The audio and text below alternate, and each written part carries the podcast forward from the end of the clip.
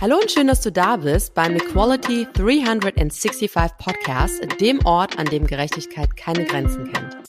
In meinem Podcast spreche ich mit inspirierenden Persönlichkeiten darüber, wie wir Vereinbarkeit, Gleichstellung, Diversity und Change fördern und neu denken können.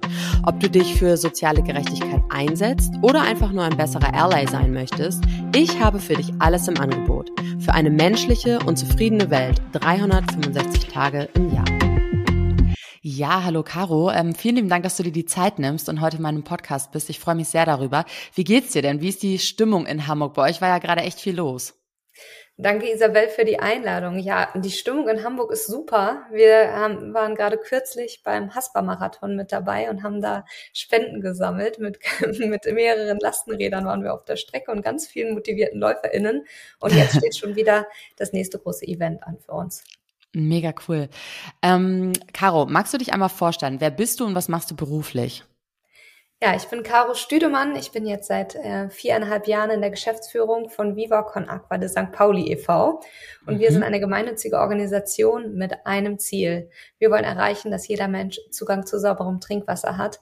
Und dieses Ziel ist wirklich eingebettet eigentlich in einen tiefen Purpose, der uns als Bewegung schon seit Tag eins auch begleitet hat und auch dazu geführt hat, dass sich immer mehr Menschen unserer Vision auch angeschlossen haben. Wir sind zwischenzeitlich wirklich diese Bewegung geworden, in der ganz, ganz viele ehrenamtliche Menschen sich einbringen, von KünstlerInnen, MusikerInnen, aber auch, ja, einfach Menschen, die Lust haben, was zu bewegen, du und ich, die mhm. dann gemeinsam an einem Strang ziehen und äh, wir setzen Wasserprojekte um, unter anderem in Nepal, Indien, aber auch Uganda, Südafrika, und ähm, Tansania, Kenia, in verschiedenen Ländern und haben da auch eine starke Verankerung jeweils mit der äh, lokalen Bevölkerung. Ähm, und mhm. auch dort gibt's Organisationen, die zu Viva Con Aqua gehören, wie zum Beispiel Viva Con Aqua und äh, Viva Con Aqua Südafrika und Viva Con Aqua Uganda. Mhm. Wow, Dankeschön.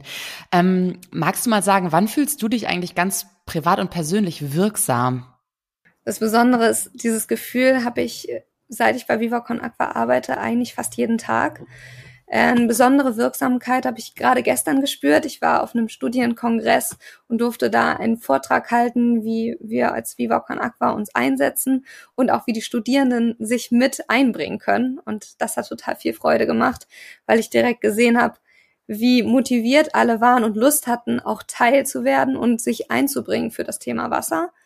Aber mhm. ansonsten spüre ich natürlich auch die Wirksamkeit in unserer konkreten Projektumsetzung. Weil den Zugang mhm. zu Wasser zu ermöglichen, das hat einfach auf so viele Lebensbereiche der Menschen einen Effekt. Und ähm, als ich jetzt kürzlich auf Projektreise war und in Indien war, habe ich da die Menschen kennengelernt, die diese Projekte möglich machen. Und mhm. äh, das war für mich nochmal eine ganz besondere Erfahrung. Einerseits erstmal zu verstehen, wie viele ganz Komponenten eigentlich ein Wasserprojekt beinhaltet und wie das konkret vor Ort aussieht, aber dann mhm. auch diese, ja, diese, dieses hohe Engagement zu spüren. Also ich habe Apana Lal kennengelernt, die in Indien in den Wasserprojekten sehr, sehr aktiv ist und sie ist unglaublich vernetzt mit den Lokalregierungen und den verschiedenen Communities und ist mhm. da auch sehr, einfach sehr wirksam durch ihren Einsatz ähm, mit konkreten Workshop-Konzepten, die sie erarbeitet hat, wo sie sehr spielerisch an den Schulen ähm, mit dem Thema Hygiene arbeitet. Ähm, mhm. Da dann zu sehen, was das bewirkt hat bei den Kindern und Jugendlichen, war für mich sehr faszinierend. Und aber auch zu sehen, äh, in den Gesprächen mit den verschiedenen Regierungsvertretungen, wie auch auf einmal, wenn sozusagen, wenn wir das Momentum richtig nutzen, wie es möglich ist, dass dann eine Idee oder auch ein Konzept, was wir schon erfolgreich einsetzen, wenn wir das in den Regierungsebenen etablieren, wie das auf einmal einen systemischen Hebel entwickelt. Mhm. Weil nämlich zum Beispiel ein Workshop-Konzept rund um das Thema Hygiene in das Curriculum aufgenommen wird und auf einmal okay. wirklich ähm, übergreifend umgesetzt werden kann und von der Lo Lokalregierung wirklich auf höhere Regierungsebenen weitergetragen wird. Und da stelle ich dann fest, dass wir natürlich immer sehr individuell arbeiten. In unserer Arbeit geht es darum, starke Beziehungen aufzubauen und wirklich ein Beziehungsnetz zu stärken, aber auch immer systemisch zu denken und zu schauen, wie können die systemischen Stärken, die auch da sind, also die, die Stärken, die es gibt, bestmöglich so gehoben werden, dass sie auch übergreifend und langfristige nachhaltige Effekte haben.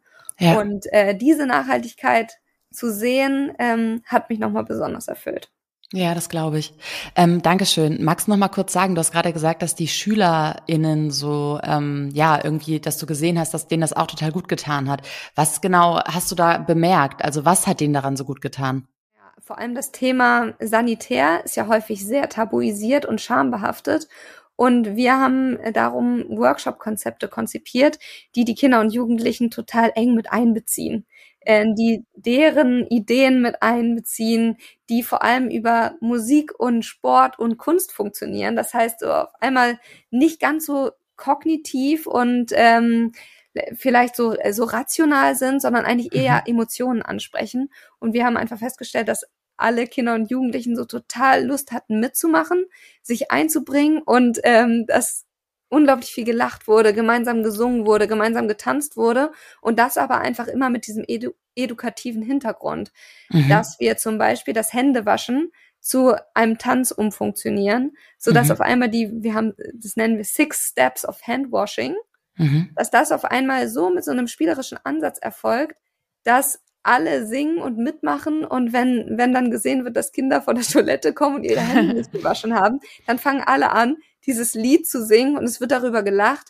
und es kommt so ganz automatisch in den Alltag und hat nicht so einen Ansatz von Schuld und Scham, mhm. sondern eher von etwas Natürlichem, was dann auch immer wieder die Beziehungskomponente unter den Jugendlichen stärkt und was ich am wichtigsten finde, auch die Selbstwirksamkeit fördert. Ja, sehr, sehr cool. Herzlichen Dank.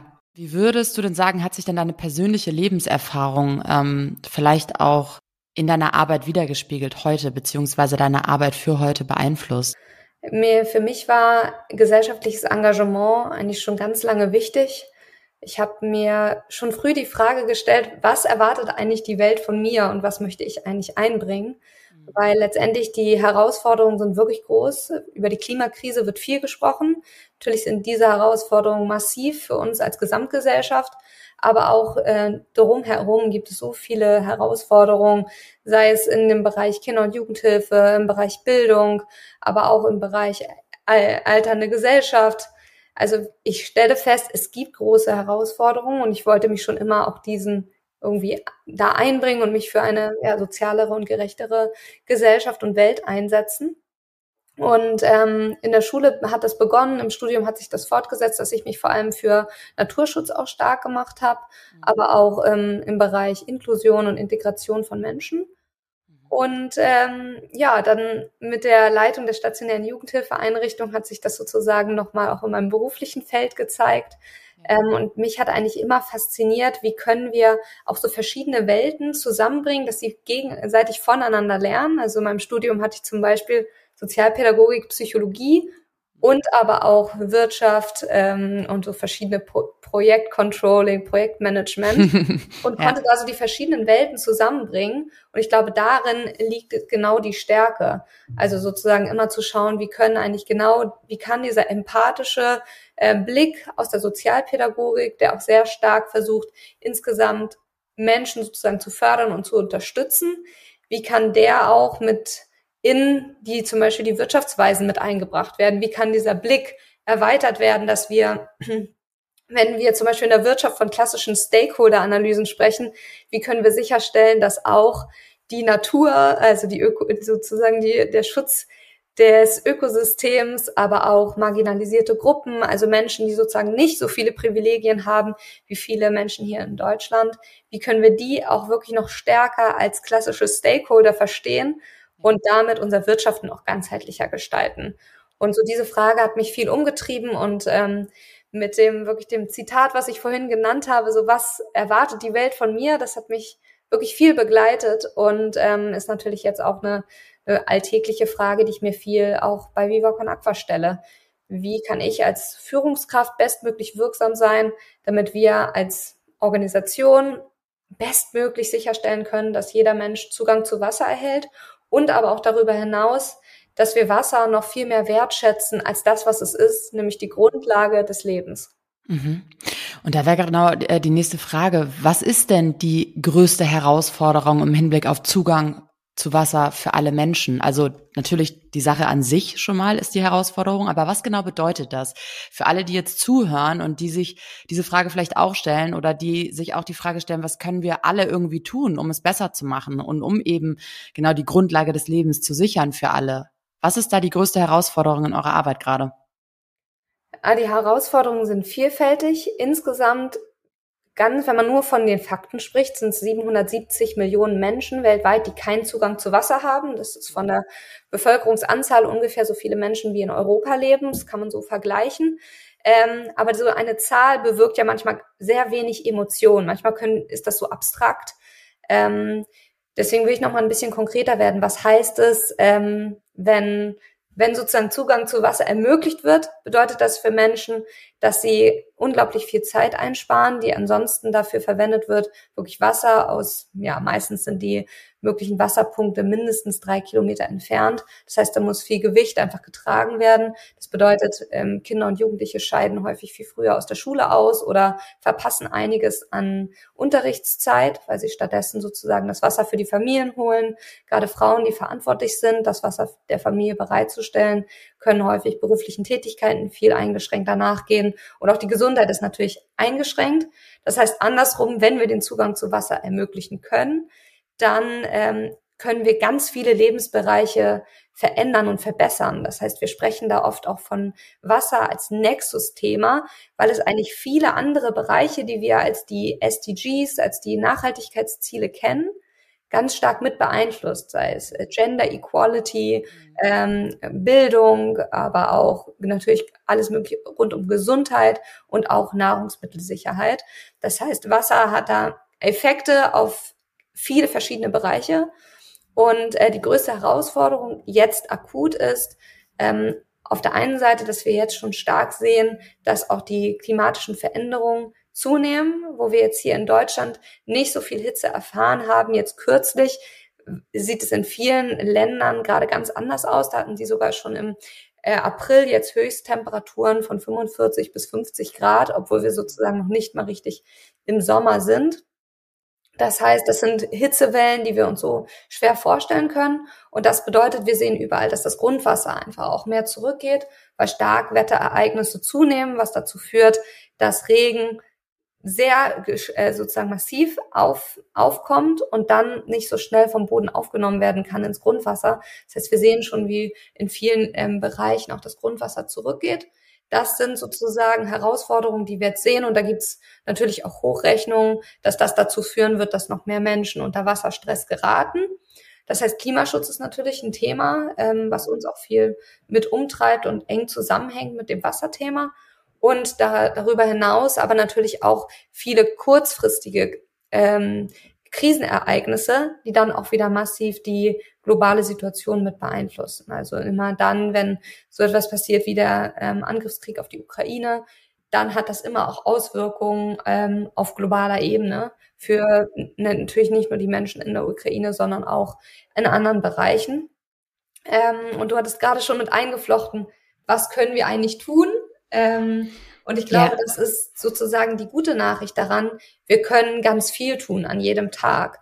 Und ich glaube, dass ähm, es gibt kleine Hebel natürlich, die wir in Bezug auf Wasser im Hinterkopf haben können, so dass wir wirklich unser Konsumverhalten umstellen. Und da geht es jetzt nicht um den Wasserverbrauch im Alltag im Badezimmer, sondern da geht es wirklich massiv um das Thema virtuelles Wasser.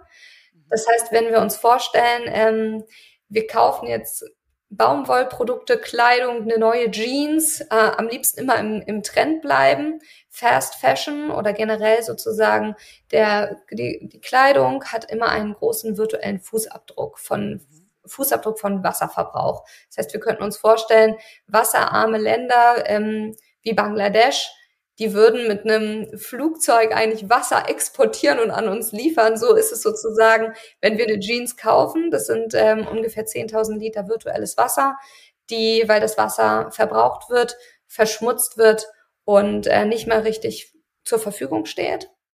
Das heißt, virtuelles Wasser ist ein Thema, aber darüber hinaus auch wirklich die Frage, ähm, wo verwenden wir, also wenn wir jetzt ein bisschen drastischer sind, wo verwenden wir eigentlich unsere Zeit? Also wenn wir uns vorstellen, talentierte Menschen verbringen 40 Stunden in der Woche äh, und bringen ihr ihre guten Ideen für vielleicht Konzerne ein, die massiv entweder Wasser verschmutzen oder ähm, einfach insgesamt Klimaschutz nicht beachten, dann führt das natürlich dazu, dass die eigentlich die, diese Geschäftsideen gestärkt werden. Und deswegen ist zum Beispiel auch so eine Frage, wo kann ich auch die, wo kann ich auch meine Talente einbringen als Individuum und für welche Themen möchte ich mich eigentlich einsetzen, weil gesellschaftlich gibt es viele Themen, die wir angehen können. Ja, ja, absolut. Da bin ich total bei dir. Dankeschön. Ähm, du hast gerade gesagt, 770 Millionen Menschen haben genau keinen Zugang zu Wasser weltweit. Das ist ja absoluter Wahnsinn. Ähm, ich habe mich gerade gefragt, also das hört sich im ersten Moment ja total ernüchternd an, ne? weil man irgendwie denkt, okay, krass, das sind so viele Menschen. Wie könnt ihr denn als Organisation da helfen? Aber du hast ja gerade schon sehr hoffnungsstiftend gesagt, doch, doch, wir können helfen. Ähm, wie genau kann ich mir so ein Projekt vorstellen? Also wenn ihr zum Beispiel jetzt ähm, sagt so, hey, wir, wir helfen jetzt, wir haben jetzt dieses neue Projekt in Indien oder in Afrika irgendwo. Ähm, wie genau stelle ich mir das vor? Wie genau geht ihr da vor und was genau setzt ihr um? Das Wichtigste ist immer, dass wir uns mit lokalen Expertenorganisationen zusammentun, weil ganz klar ist, das Projektdesign kann jetzt nicht hier aus Hamburg erfolgen, sondern wir brauchen die lokale Expertise. Das zweite ist, als Grundprinzip achten wir immer darauf, wirklich ein sehr individuelles Projektdesign zu machen. Da wir nicht sagen können, ah, wir haben hier sozusagen ein Modell und das funktioniert in Tansania genauso gut wie in Kenia, wie in Nepal, sondern so, selbst in Regionen pro Land ist es sehr, sehr unterschiedlich. Das können zum Beispiel in, in Ländern, wo der Grundwasserspiegel sehr, sehr tief ist, könnten das Nebelnetze sein, die Feuchtigkeit aus der Luft aufnehmen und dann als Trinkwasser zur Verfügung stellen.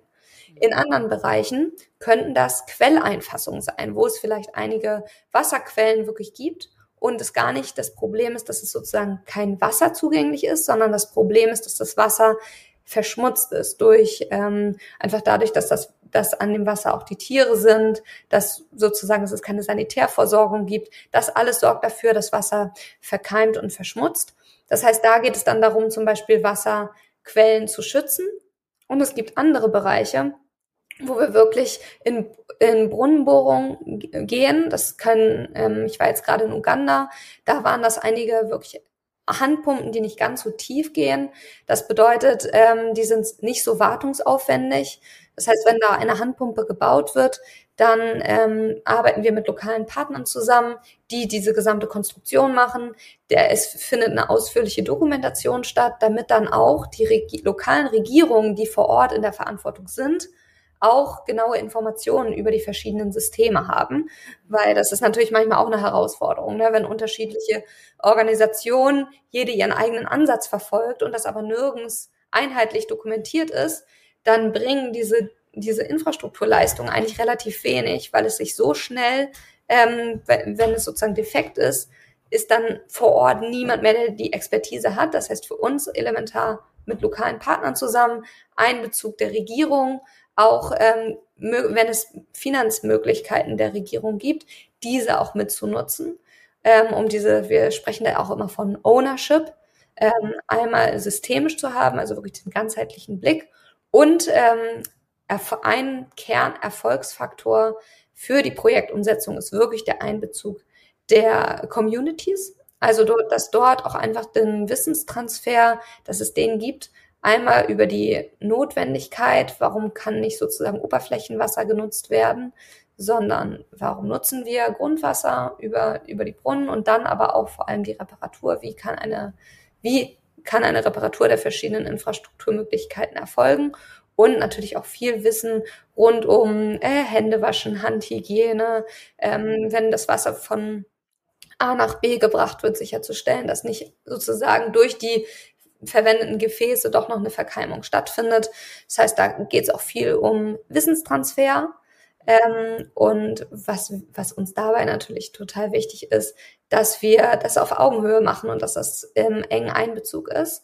Mm, und da kann man sich einen Workshop so vorstellen. Ich war jetzt, wie gesagt, in Uganda und durfte ähm, Wendy kennenlernen. Wendy ist eine von unseren ähm, Trainerinnen, die Workshops anbietet und ähm, sie lebt auch im Norden von Uganda und hat da ist er einfach unglaublich vernetzt auch und hat so eine sehr ähm, positive Art, Workshops anzubieten und schafft es total gut, wirklich die Kinder und Jugendlichen da abzuholen, wo die stehen, so dass sie einfach komplett mit einbezogen werden in die gesamten Workshops und dann auch selber ähm, die Jugendlichen wiederum ausgebildet werden zu sogenannten Wash Trainern und Trainerinnen, cool. die dann ähm, selber Wasser- und Sanitär- und Hygiene-Workshops anbieten können.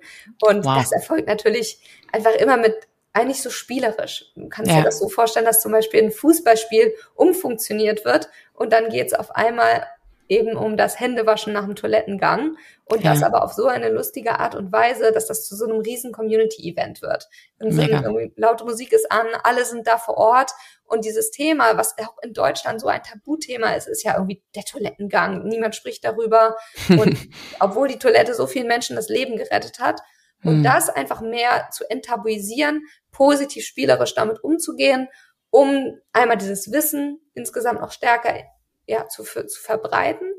Das äh, hat einen Rieseneffekt und ähm, was besonders toll ist, zum Beispiel ähm, am Weltwassertag haben wir auch in, haben wir in Uganda, hat Viva Con Aqua Uganda so eine riesen Weltwassertagswoche organisiert. Ganz viele mhm. Konzerte in Kampala, aber auch in den verschiedenen Projektregionen, um sozusagen dieses Thema Wasser schützen, ähm, Hygiene einfach sehr freudvoll zu besetzen und die Menschen dafür einfach so zu aktivieren. Mhm. Und sag mal, Caro, ich habe mich gerade gefragt, was macht die Arbeit mit dir eigentlich emotional? Weil ähm, das ist ja auf ganz, ganz großer Ebene natürlich ähm, wahrscheinlich super beflügeln, weil ihr was unglaublich Starkes macht und damit ganz, ganz vielen Menschen auch helft. Und auf der anderen Seite stehst du ja eigentlich ständig zwischen irgendwie Entwicklungsland und äh, ähm, Industrieland und siehst, wie du lebst und leben kannst und wie andere teilweise leben. Wie fühlt sich das für dich an? Hast du da manchmal das Gefühl, dass sich das über, emotional überwältigt? Ich, ich war jetzt ja gerade kürzlich in Uganda und hatte sozusagen den Kontrast und ich bin total erfüllt zurückgekommen, weil ich so unfassbar viel von dem Viva Con Aqua Uganda Team lernen durfte. Es war mhm. eigentlich eine Expertinnenreise, Austauschreise, weil ich alle Wasserexpertinnen vor Ort kennenlernen durfte, die mhm. mit unfassbar viel Expertise, nicht nur was die Infrastruktur angeht, sondern auch so was verschiedene Lernworkshops angeht, eine tiefe Expertise aufgewiesen haben. Und ähm, ich durfte einfach wirklich zwei Wochen von denen lernen äh, vielfältige Einblicke bekommen. Und das zeigt mir einfach, dass ähm, die Welt sehr, sehr komplex ist. Und wir wünschen uns so gerne einfache, schnelle Lösungen und würden irgendwie ganz gerne so ähm, das immer in Kategorien denken oder in mhm. Schubladen packen, weil es ist irgendwie das Leben für uns einfacher macht.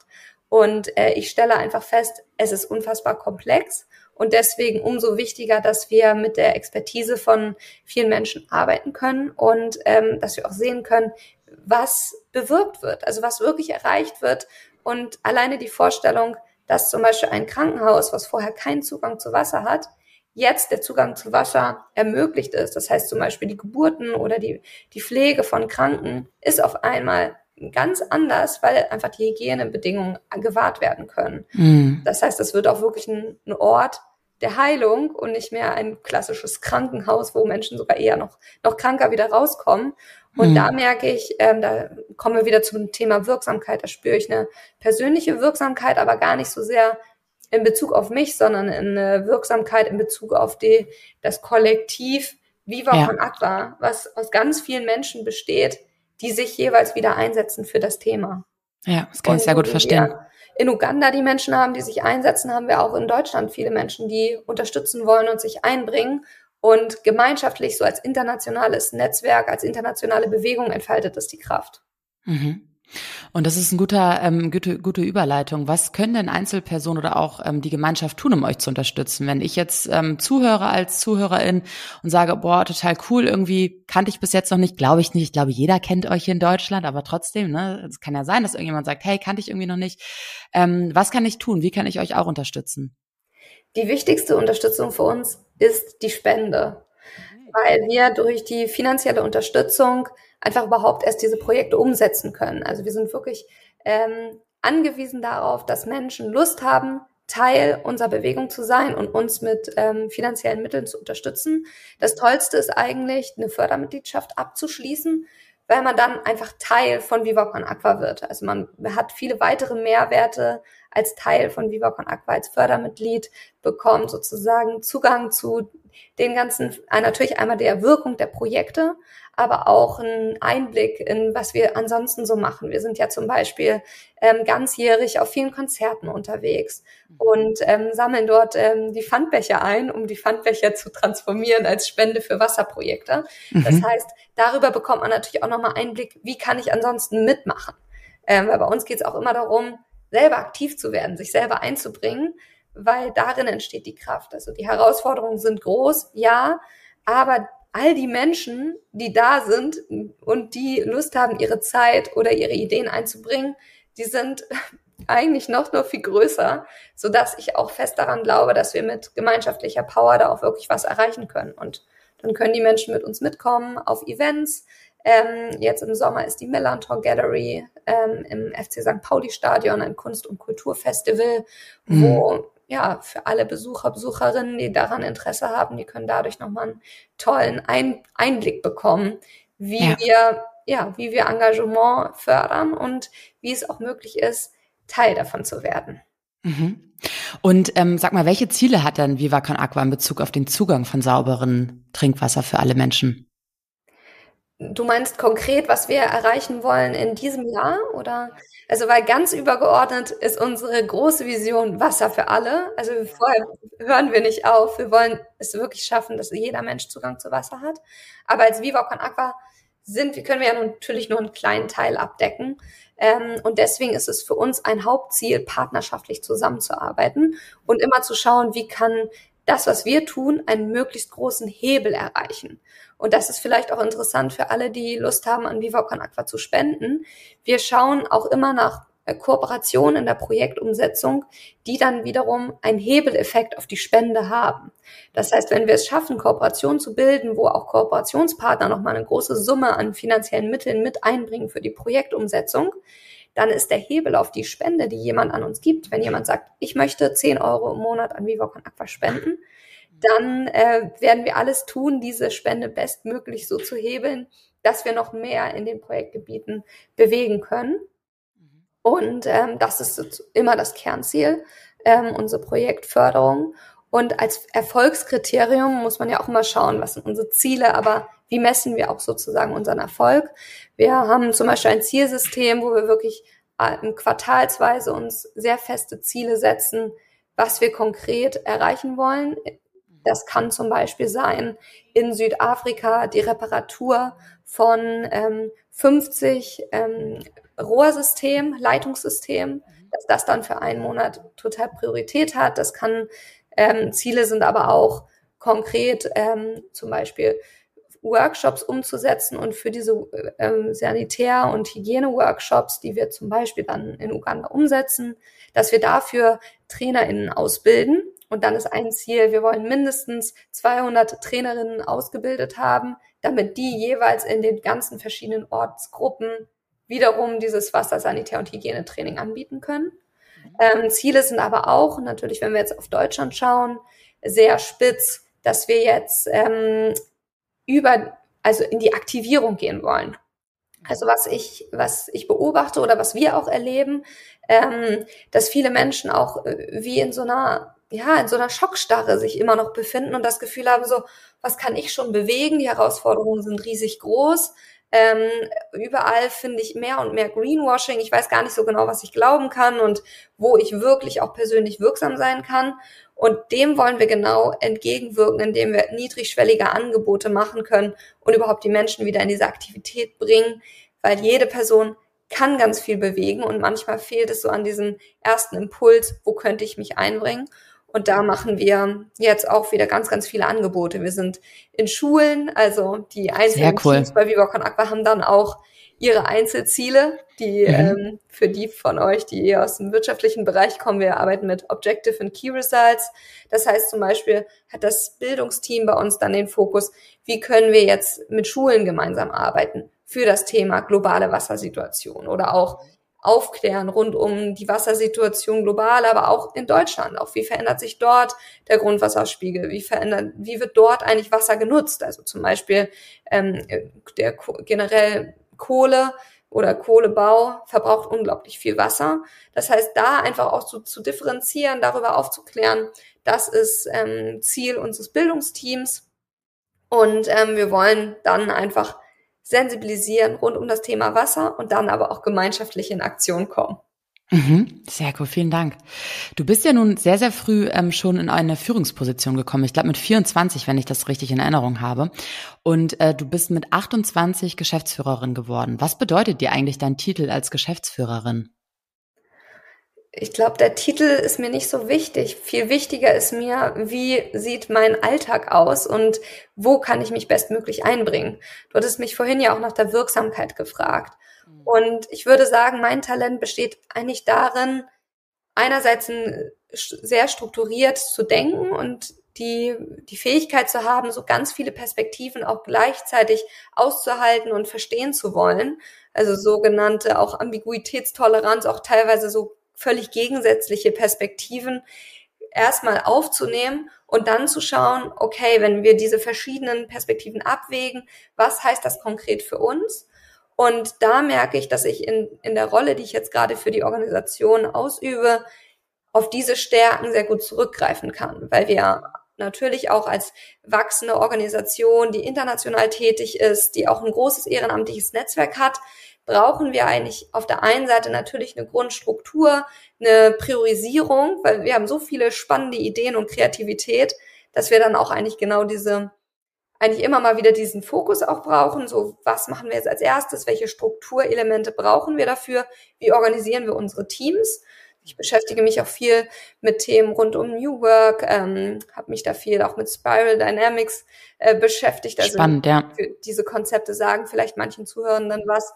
Das heißt, da kann ich Themen, die mich selber auch in, inspirieren und mich interessieren, ähm, mich damit beschäftigen und die für die Organisation einbringen. Und gleichzeitig sozusagen, was auch, was ich auch als großes Aufgabenfeld von mir sehe, immer wieder Räume zu schaffen, wo auch genau diese Kreativität, Flexibilität, Spontanprojekte, in Unternehmen sagt man dann irgendwie immer Agilität oder außerhalb der Silos denken, na, wo ich sowas auch wieder möglich machen kann. Und ähm, da stelle ich fest, dass ich da ja Felder habe, die mich auch persönlich total ja erfüllen und motivieren. Ähm, und ich glaube, da ist der, der reine Jobtitel führt dann nicht zu der Arbeitszufriedenheit. Und die Arbeitszufriedenheit wird eigentlich bei mir dadurch bewirkt, dass ich, also, ohne jetzt mit Buzzwörtern um mich zu werfen, aber diese, ich schon auch meinen persönlichen Purpose gefunden habe, weil was mir persönlich Erfüllung gibt, ist, wenn ich eigentlich Menschen zusammenbringen kann und Menschen gemeinschaftlich wirksam werden können. Das ist das, was mich irgendwie angetrieben hat als Leitung einer Jugendhilfeeinrichtung. Jetzt auch ganz stark die letzten viereinhalb Jahre bei Viva Con Aqua, weil ich fest an das Schwarmpotenzial glaube, weil ich wirklich glaube, dass die, die Summe der Teile einfach nochmal viel, viel mehr ist, ähm, wenn wir Menschen mit ihren unterschiedlichen Stärken und Ideen zusammenbringen und ihnen Vertrauen entgegenbringen. Das ist so eines meiner Grundprinzipien, ein großes Vertrauen darin zu haben und dann zu sehen, auch wie sich Potenziale entfalten können und wie Dinge, die wir uns so rein strategisch, kognitiv so gar nicht ausmalen konnten, könnten, wie die auf einmal funktionieren. Ja. Zum Beispiel total stark war, wir waren jetzt am Weltwassertag im, im März, am 22. März, haben wir auch über verschiedene zu, zu, ja vielleicht auch Zufälle die Möglichkeit gehabt, mit manchen Personen aus dem Team in New York zu sein. Ich persönlich war jetzt nicht mit dabei, aber hab, war im engen Austausch und durch gute Kontakte hatten wir dann die Möglichkeit, umsonst auf dem New York Times Square unsere Water is a Human Right Bilder ganz habe ich gesehen, ja, zu können. Mega. Und das sind auf einmal so Potenziale, die dann so entstehen, weil Menschen einfach für die gleiche Vision brennen und Lust haben, sich einzubringen und irgendwie immer daran glauben, dass noch mehr möglich ist. Und ähm, da stelle ich halt fest, wie genau sozusagen sich auch so mein persönlicher Purpose genau da findet. Menschen werden gemeinschaftlich wirksam. Ja, ist mega cool. Super Appell und super Impuls. Vielen lieben Dank. Ähm, Caro, wir sind jetzt fast am Ende. Mm, du bekommst noch eine Frage deiner Vorgängerin war es in dem Fall. Und zwar fragt sie dich, was macht dich frei, erfüllt und glücklich? Ein bisschen bin ich darauf ja gerade schon eingegangen, vielleicht daneben. Ähm, total frei macht mich Kitesurfen.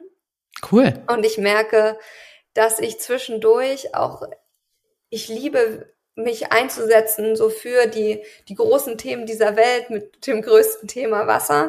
Da schöpfe ich total viel Energie raus. Und trotzdem merke ich auch, dass ich zwischendurch so diese Momente von auf dem Wasser sein, in der Natur sein, mich wirklich verbunden fühlen mit diesem, mit diesem Element Wasser, Wind ähm, und ja, einfach so völlig ähm, aus dem Kopf heraus in den Körper zu kommen, dass mich das total erfüllt und frei macht. Ähm, und ja, darüber hinaus natürlich jetzt wirklich in diesem Viva Con Aqua Kontext einfach an jedem Tag zu spüren, das, was ich tue, hat einen übergeordneten Sinn. Mhm. Und da verändert sich auch so dieses Spaß haben, wird auf einmal zu Freude empfinden. Freude hat etwas für mich, was viel tiefer geht und was genau diese Erfüllung bewirkt, wenn ich sozusagen das, was ich tue, auch immer für ein ganzheitliches Ganzes tue. Ja, Dankeschön. Magst du dem nächsten Gast, der nächsten Gästen auch noch eine Frage stellen? Was ist dein persönlicher Sinn? Warum bist du in der Welt und wofür möchtest du dich einbringen? Ah, ganz toll. Caro, vielen lieben Dank. Frage. ja, total. Ich habe einige sehr, sehr schwere Fragen ähm, an andere Gäste weitergeben dürfen, aber es ist total spannend zu sehen, wie jeder Einzelne darauf reagiert. Vielen lieben Dank für deine Zeit. Ich äh, weiß das sehr zu schätzen. Ich fand deine Impulse ähm, extrem motivierend. Ich ähm, fand das sehr, sehr spannend. Habe irgendwie das Gefühl gehabt, so eine kleine Lehrstunde auch selber zu bekommen. Das ist auch das, was ich damit erreichen möchte. Ähm, vielen Dank für eure wertvolle Arbeit ähm, und ich wünsche dir heute noch einen ganz angenehmen Tag. Danke, Isabel. Und für alle, die Lust haben, Viva Con Aqua zu unterstützen, schaut doch mal unter www.vivaconaqua.org vorbei. Sehr cool. Tschüssi. Das war schon wieder für heute. Wenn dir diese Episode gefallen hat, dann abonniere meinen Podcast und unterlasse mir gerne eine Bewertung. Bis zum nächsten Mal. Merci und bye bye.